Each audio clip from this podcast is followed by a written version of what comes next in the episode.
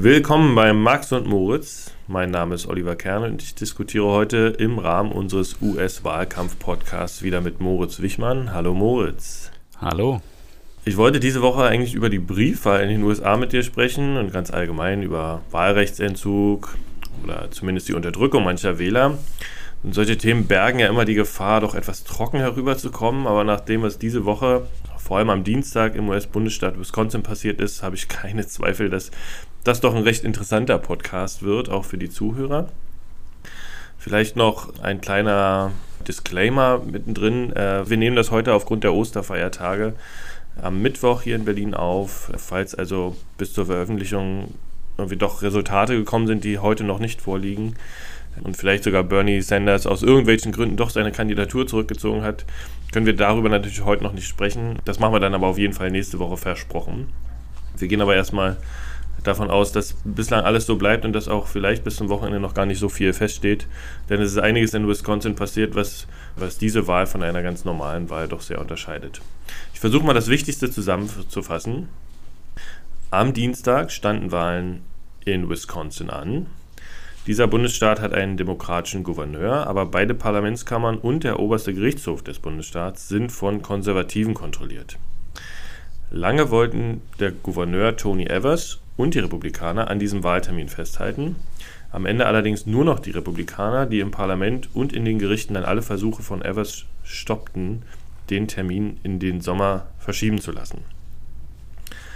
Das war nicht nur eine simple Vorwahl Biden gegen Sanders, sondern es wurden viele lokale Posten neu gewählt und auch ein recht wichtiger Richterstuhl am obersten Gerichtshof des Bundesstaates Wisconsin mussten neu besetzt werden. Evers sagte, es gehe ihm um die Gesundheit der Menschen, als er diesen Termin verschieben lassen wollte.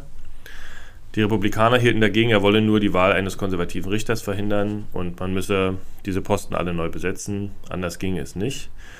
Am Ende kam es jetzt also dazu, dass Wähler auch durch Social Distancing mehr oder weniger kilometerweit an sehr wenigen Wahllokalen anstanden, im Regen, im Hagelschauer meiner Ansicht nach eine ganz schwarze Stunde für die Demokratie in den USA. Moritz, was ist deine Einschätzung? Wie hast du diese Bilder, dieses Hin und Her in den letzten Tagen erlebt?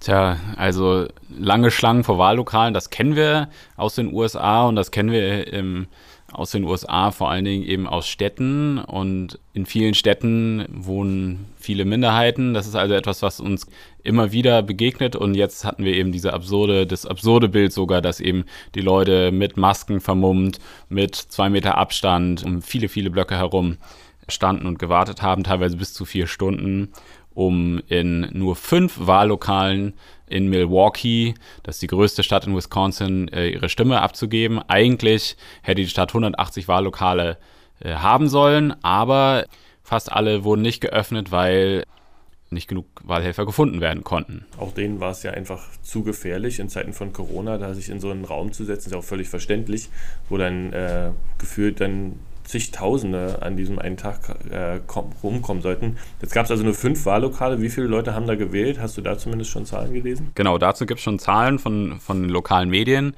Insgesamt haben 18.000 Leute dort ihre Stimme abgegeben. Das ist ähm, hochgerechnet auf die Bevölkerung der Stadt, sind das, ist das eine Wahlbeteiligung von 3 Prozent. Äh, das ist also wirklich absurd niedrig. Ähm, man kann sagen, also, dass generell so diese Frühlingswahlen, diese Lokalwahlen, da ist die Wahlbeteiligung generell niedrig. Ähm, das reißt die Leute oft nicht vom Hocker, auch wenn es dieses Mal wirklich um viel geht. Ähm, normalerweise liegt die Wahlbeteiligung bei so Frühlingswahlen bei 12 bis 14 Prozent in Milwaukee. Ähm, 2019, wo quasi ne, als Reaktion auf Trump, die Leute waren sehr wütend, ist sie deutlich hochgegangen auf 20 bis 25 Prozent. Genau, aktuell liegt die Wahlbeteiligung, zumindest was die äh, Wahllokalstimme angeht, bei nur 3 Prozent. Aber es gibt ja noch die Briefwahl. In Wisconsin gibt es derzeit noch gar nicht so viele, ähm, zumindest positiv getestete Corona-Fälle, wie zum Beispiel in New York. Da sind die Zahlen ja über 100.000. In den USA insgesamt sind wir jetzt über 400.000. In Wisconsin an sich stand Wahltag, Dienstag, waren es 2500 Fälle, 92 Todesfälle allerdings.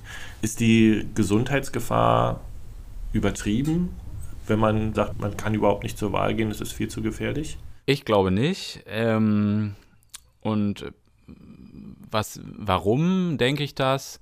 Man kann da ein bisschen verweisen auf, was in Wisconsin und in Ohio passiert ist. Ähm, beides. Hä? Ah, scheiße. Äh, ich glaube nicht. Äh, man kann da ein bisschen äh, verweisen, was in darauf. Äh, nochmal. Ich glaube nicht. Ähm, man kann da ein bisschen auf das verweisen, was in Michigan und in Ohio passiert ist. In Michigan gab es Mitte März eine Vorwahl. Da war noch nicht ganz so, ganz so krass klar, wie schlimm das wird in den USA. Ähm, und in Ohio Ende März hat der republikanische Gouverneur sich persönlich äh, und vehement äh, für die Verschiebung der Wahl auf den Juni eingesetzt und das auch vor dem äh, obersten Staatsgericht dort durchgedrückt, letzter Minute.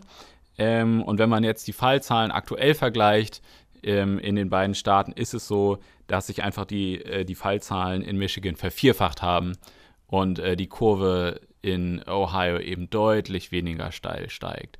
Also natürlich können da auch viele andere Gründe der Ur die Ursache für sein, aber es scheint so ganz oberflächlich betrachtet, als ob es da, äh, als ob das durchaus einen Effekt gehabt hat, dass man tatsächlich noch in so einer Pandemie eine Wahl abhält. Es gab kurz vor dieser Wahl dann offenbar ganz, ganz viele Leute, viel mehr als sonst, die einen Wahlzettel per Brief angefordert haben. Gibt es da schon Zahlen und gab es auch Probleme? Was hast du da gehört? Da gab es auf jeden Fall Probleme. Auf Social Media, Twitter zum Beispiel, gibt es jede Menge Berichte von Leuten, die Briefwahl-Stimmzettel angefordert haben, teilweise mehrfach und die nicht erhalten haben. Die Wahlkommission von den Republikanern kontrolliert in Wisconsin sagt, sie hätte mehr als eine Million Briefwahlzettel rausgeschickt und ungefähr, ich glaube, 200.000 oder so wäre zurückgekommen, falsche Adresse verzogen oder so. Es gibt jetzt noch keine Ergebnisse für die Wahlen vom Dienstag. Ähm, damit wird wahrscheinlich auch, bis zumindest ein offizielles Wahlergebnis kommt, muss man noch mindestens eine Woche warten, soweit ich mitbekommen habe. Bis dahin dürfen die, die Briefwahlstimmen sozusagen noch eintreffen. Ähm, was denkst du, wen wird denn dieses Manöver jetzt, äh, was in den letzten Tagen kam, am ehesten treffen? Trifft es eher die Republikaner, deren Wähler ja eher älter sind und sich vielleicht wegen Corona nicht so äh, zur Urne getraut haben wie sonst? Oder doch eher die Demokraten, deren junge Wähler vielleicht weniger überhaupt die Möglichkeit der Briefwahl nutzen, weil sie grundsätzlich eher spontaner zur, zur Wahl gehen und jetzt, jetzt bei den langen Schlangen gesagt haben, nee, da gehe ich nicht hin. Ich glaube, das wird beide Seiten treffen, aber ich glaube, es wird mehr die Demokraten treffen, weil eben vor allen Dingen Demokratenwähler in Städten konzentriert sind, es da deutlich mehr gibt und es da eben deutlich schwieriger ist, dann abzustimmen, wie das Beispiel Milwaukee zeigt. Und viele andere strukturelle Hindernisse, die da aufgebaut werden, quasi weiterhin wirken, nämlich zum Beispiel junge Leute, weil sie studieren, weil sie gerade erst in ihrem Beruf starten, weil sie öfters umziehen, haben nicht so oft eine feste Adresse und äh, müssen sich dann auch noch darum kümmern, Briefwahlunterlagen oder sowas anzufordern äh, in einem relativ komplizierten Prozess. Nur ist äh, per Brief wählen in Wisconsin gar nicht so einfach. Man muss nämlich auch noch, also nicht einfach nur unterschreiben, sondern man muss auch noch eine Unterschrift eines Zeugen noch dazu bringen. Also was man in Deutschland gibt es sowas natürlich nicht. Auch nicht in jedem US-Bundesstaat ist das so. Warum ist das in Wisconsin so? Hast du da eine Erklärung dafür? Ja, das ist, äh, ist so, weil Wisconsin, die Republikaner äh, wirklich in den USA mit ganz vorne mit dabei sind, was relativ scharfe Wählerunterdrückung angeht. Also das äh, fängt an bei diesen absurd scharfen Zeugenregelungen, das geht weiter mit Passregelungen, also oder Leute müssen da IDs vorweisen und bestimmte Bevölkerungsgruppen haben nicht so oft Personalausweise, weil in den USA gibt es keine Personalausweispflicht, so wie in Deutschland. Ähm, also an vielen verschiedenen Stellschrauben wird da quasi indirekt dran gedreht, dass die Wahlbeteiligung der richtigen Leute möglichst niedrig ist. Und das hat bei den Zwischenwahlen 2018 dazu geführt, dass die Demokraten zwar 53 Prozent aller Stimmen bekommen haben, aber eben nur 36 Prozent aller Sitze. Oder umgekehrt, die Republikaner haben 45 Prozent aller Stimmen gekriegt, nur, also weniger als, deutlich weniger als eine Mehrheit, aber eben 64 Prozent der Sitze. Also durch optimierte Wahlkreiszuschnitt, das kommt eben dazu, also durch das sogenannte Gerrymandering, durch Wahlkreismanipulation hat man also dafür gesorgt, dass man weiterhin dieses, dieses Staatsparlament in beiden Kammern dominiert, obwohl gerade eine kleine blaue Welle durchs Land fegt. In Wisconsin. In Wisconsin. Was gibt es denn noch für äh, Taktiken in den USA, äh, Wähler zu unterdrücken? Was, was passiert dann noch? Anderes Problem ist, dass es in den USA ja keine allgemeine Wählerliste gibt wie in Deutschland, sondern man muss sich selber registrieren. Und was immer wieder passiert, die Republikaner haben das zum Beispiel vorletztes Jahr in Georgia gemacht und sie wollen es jetzt wieder in Wisconsin machen, dass Leute von diesen Wählerlisten gestrichen werden. Etwa weil sie ein, zwei, drei Wahlen lang nicht gewählt haben und dann wird quasi angenommen, sie seien inaktive Wähler oder weil sie vielleicht verzogen sind. Und es gibt Datenanalysen und, und Studien und ähm, Recherchen dazu, dass teilweise diese Annahmen, die die Republikaner, die, das ist dann fast immer von Republikanern ähm, dominierte Wahlkommissionen, die sowas machen, dass die oft falsch sind und dass das halt Wähler trifft, hauptsächlich Wähler trifft, die eben Minderheiten sind, die eben jung sind, die hauptsächlich demokratisch wählen. Nun wollen wir mal auch festhalten, dass Wählerunterdrückung in den USA nicht eine rein republikanische Geschichte ist. Es gibt ja auch einige Bundesstaaten, die von Demokraten kontrolliert werden, die ja auch Gerrymandering betreiben und so weiter. Es gibt auch welche, wo es ganz komplizierte Briefwahlregeln hat. Auf der anderen Seite gibt es auch von konservativen Kontrollierten wie, wie Utah, glaube ich, wo es gerade sehr einfach wird bei den Briefwahlen. Aber grundsätzlich wäre es schlimmer bei Wählerunterdrückung, kann man das wenigstens sagen? Ich glaube, landesweit kann man ganz eindeutig sagen, die Republikaner. Es gibt immer wieder Sachen, also in New Jersey ist es auch mal passiert, in Maryland ist das passiert. Äh, die New Yorker demokratische Maschine ist dafür berühmt quasi, ähm, dass es möglichst schwierig ist. Das zielt aber vor allen Dingen auf die parteiinterne Opposition, ähm, weil die demokratische ähm, Dominanz in New York mittlerweile so stark ist. Genau, also es ist berühmt dafür, das möglichst schwierig zu machen, sich noch last minute als Wähler zu registrieren. Schauen wir mal auf den 4. November äh, ein bisschen voraus. Auch da wird Corona wahrscheinlich noch nicht vorbei sein. Irgendwie, vielleicht gibt es nicht mehr ganz so äh, krasse Ausgehregeln, aber selbst das äh, steht ja noch in den Sternen. Die Demokraten versuchen jetzt auch in dem vierten Stimulus Bill, in diesem nächsten Gesetz zur Unterstützung der, der Bevölkerung, während der Corona-Pandemie, versuchen sie jetzt auch Briefwahl national durchzusetzen. Donald Trump hat mittlerweile schon offen zugegeben, was die Republikaner eigentlich immer nur so hinter vorgehaltener Hand sagen. Er hat nämlich offen gesagt, na, wenn wir so viel Briefwahl haben, da wird nie wieder ein Republikaner gewählt. Ähm, wie groß ist da die Chance auf mehr Briefwahl im November national? Tja, das ist eine gute Frage, weil die äh, Demokraten versuchen das schon sehr lange durchzusetzen. Äh, also eines der ersten, nein, es war sogar das erste Gesetz, was die Demokraten im Repräsentantenhaus 2019, als sie die Mehrheit nach der Zwischenwahl 2018 übernommen haben, ähm, eingeführt haben, nämlich ein umfassendes Gesetz zur Stärkung von Wählerrechten. Da war auch Briefwahl und anderes mit dabei.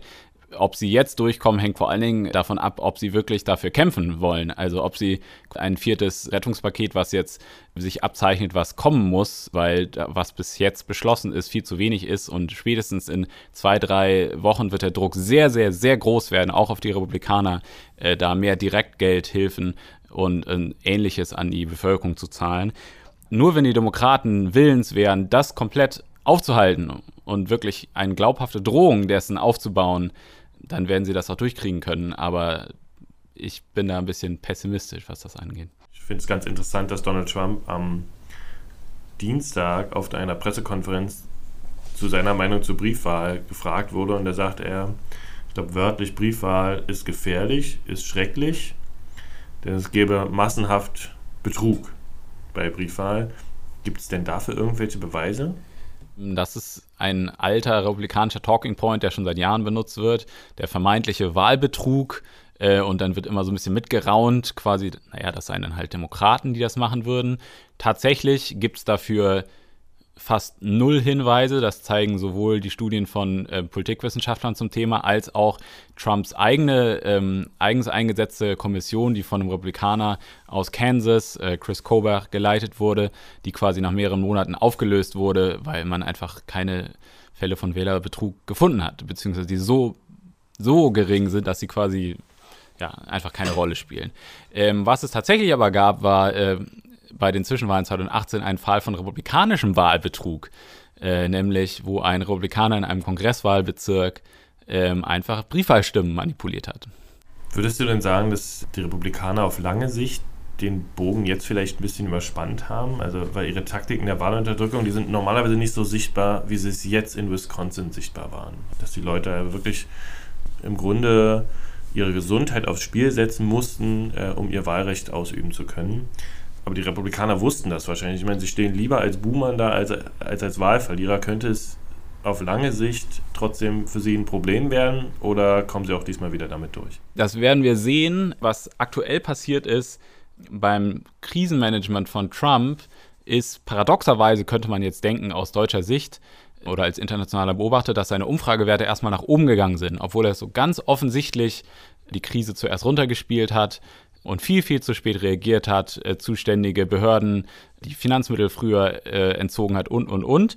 Äh, trotzdem sind seine Beliebtheitswerte nach oben gegangen, aber sie sind nur wenig nach oben gegangen und die Beliebtheitswerte von vielen Gouverneuren, Demokraten und Republikaner sind deutlich, deutlich höher gegangen. Also zum Beispiel vom New Yorker Gouverneur Andrew Cuomo oder auch dem Gouverneur von Kalifornien Gavin Newsom und so weiter.